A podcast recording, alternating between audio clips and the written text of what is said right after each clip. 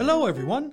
Welcome to Morning English. This is Colin. Hello, everybody. This is Summer. 欢迎大家收听早安英文节目。开始之前呢，先说一个小福利啊。每周三我们都会给大家免费送纸质版的英文原版书、英文原版杂志，还有早安周边。大家微信搜索“早安英文”，私信回复“抽奖”两个字，就可以参加我们的抽奖福利啦。很多奖品呢，花钱都买不到。Yeah, we have carefully picked out these materials. They are very, very good for learning English. If you can persist in reading one book, you will surely be able to speak English at a higher level. So go to the WeChat official account for the lottery right now. Good luck to all of you. So, Colin, today let's talk about Zhang Aijia, or as some people call her, Sylvia Chan. Sylvia Chang. All right. Uh, who is she? Is she is she very popular? Yeah, I think she's very famous in the film industry. She has so many roles a Taiwanese actress, writer, singer, producer, and also director.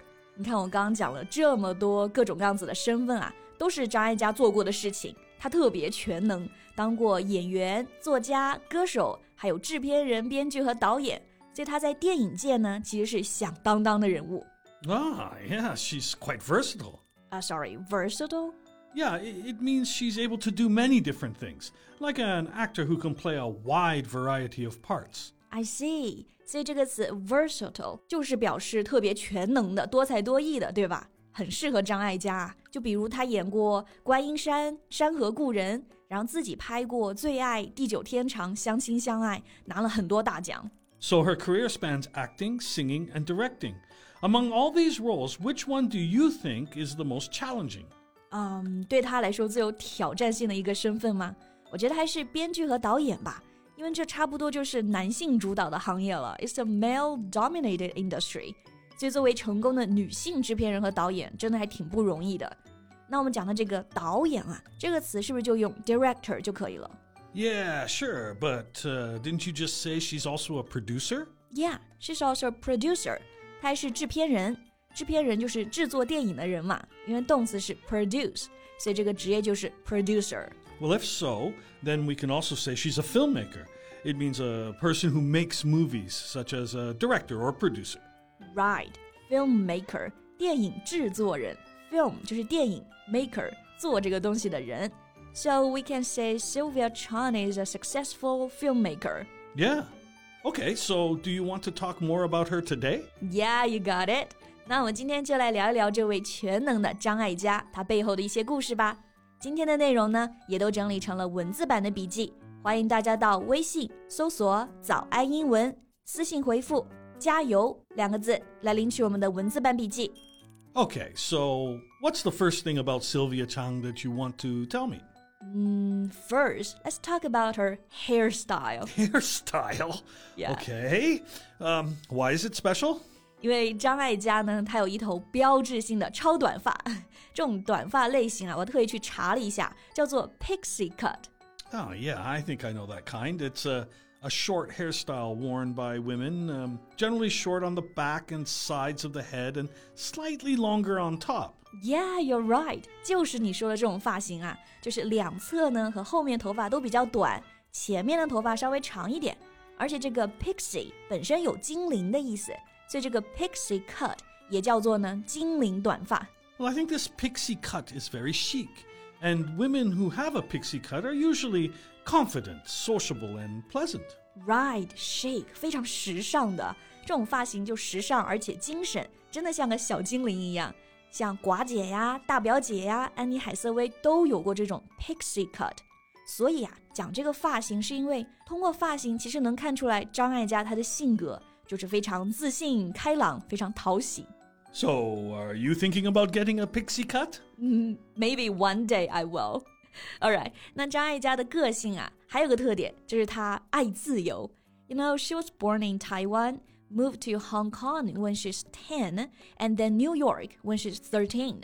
So she's been raised in a multicultural background, and that made her go to the opposite way of being conventional, right? 对呀、啊，她就是在多元文化的背景下长大嘛，所以一点都不传统， And you know, in New York, she dated so much that her mom had to send her back to Taiwan.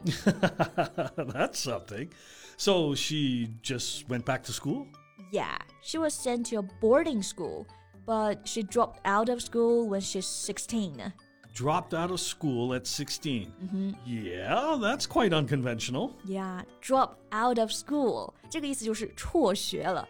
就是张艾嘉回台湾之后呢，读了寄宿学校，但是在十六岁就辍学了，然后十八岁开始演电影，你看多不传统吧？所以在娱乐圈呢，他也是一样的，向往特别自由的恋爱。然后他还有一个称号叫做“才子收割机”。She dated quite a lot talented men and musicians. Musicians. So, did they write songs for her? Yeah, a lot.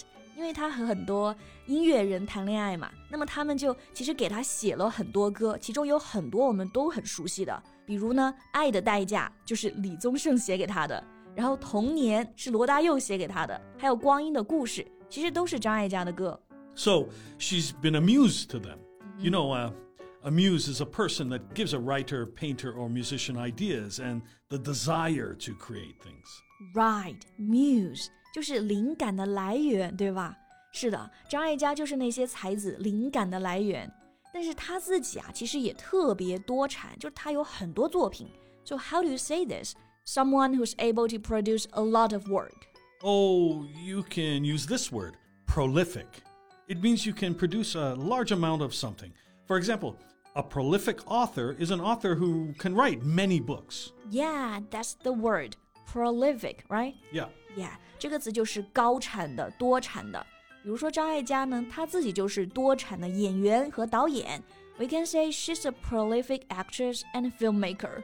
So she's dated all these musicians, and then did she marry any of them?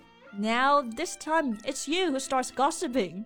I just know where the conversation will head to. OK，虽然张艾嘉是才子收割机呢，但他可能知道才子只适合谈恋爱，不适合结婚，所以他最后是和一个非常低调的商人结婚了，还有个儿子奥斯卡。而且啊，关于他的儿子奥斯卡有一个特别惊心动魄的故事。 What? When her son was nine years old, he was kidnapped. Kidnapped? That's horrible. Yeah, kidnap 就是绑架的意思。 奥斯卡九岁的时候呢，被绑架了，然后绑匪要两千万的赎金。 How much ransom did the kidnappers demand? Twenty million，这里的 ransom 就是赎金的意思。 Oh, wow. Then well, what happened? Did, did they get the kid back safely? Yeah, yeah, luckily they did. After six days, the police found the kidnappers. 就是六天过去之后啊，最后警察还是找到了绑匪，然后奥斯卡呢也是安全的被救了回来。 Well, that's definitely something that would change one's life and attitude. Definitely. And she said that with your life, you have to move on. There's no other choice. So out of no choice, then it's a matter of your attitude. 所以她还是看得挺开的，然后之后就一直陪自己的孩子走出这个绑架的阴影了。 So, what did she do after that? Well, she devoted herself to volunteering and become a lifelong volunteer. 她的方法就是带着孩子一起做慈善、做志愿活动，在帮助其他人的过程中，也是治愈了自己吧。 Well, that's quite a life. Yeah, and she said that she has no regret for her life. She did everything she wanted to do, and that's enough. That made me want to go see the movies she's in and uh, the movies she's directed. Yeah，所以她真的是一位宝藏女人啊！她一生呢就没有遗憾，有惊无险，一生够本。 所以，如果大家有喜欢张艾嘉的，也可以给我们留言告诉我们呀。 Okay, well, I think that's all the time we have for today. OK，那最后再提醒大家一下，我们今天的所有内容都整理成了文字版的笔记，欢迎大家到微信搜索“早安英文”，私信回复“加油”两个字来领取我们的文字版笔记。 Thanks for listening, everyone. This is Colin. This is Summer. See you next time. Bye. This podcast is from Morning English. 学口语就来早安英文。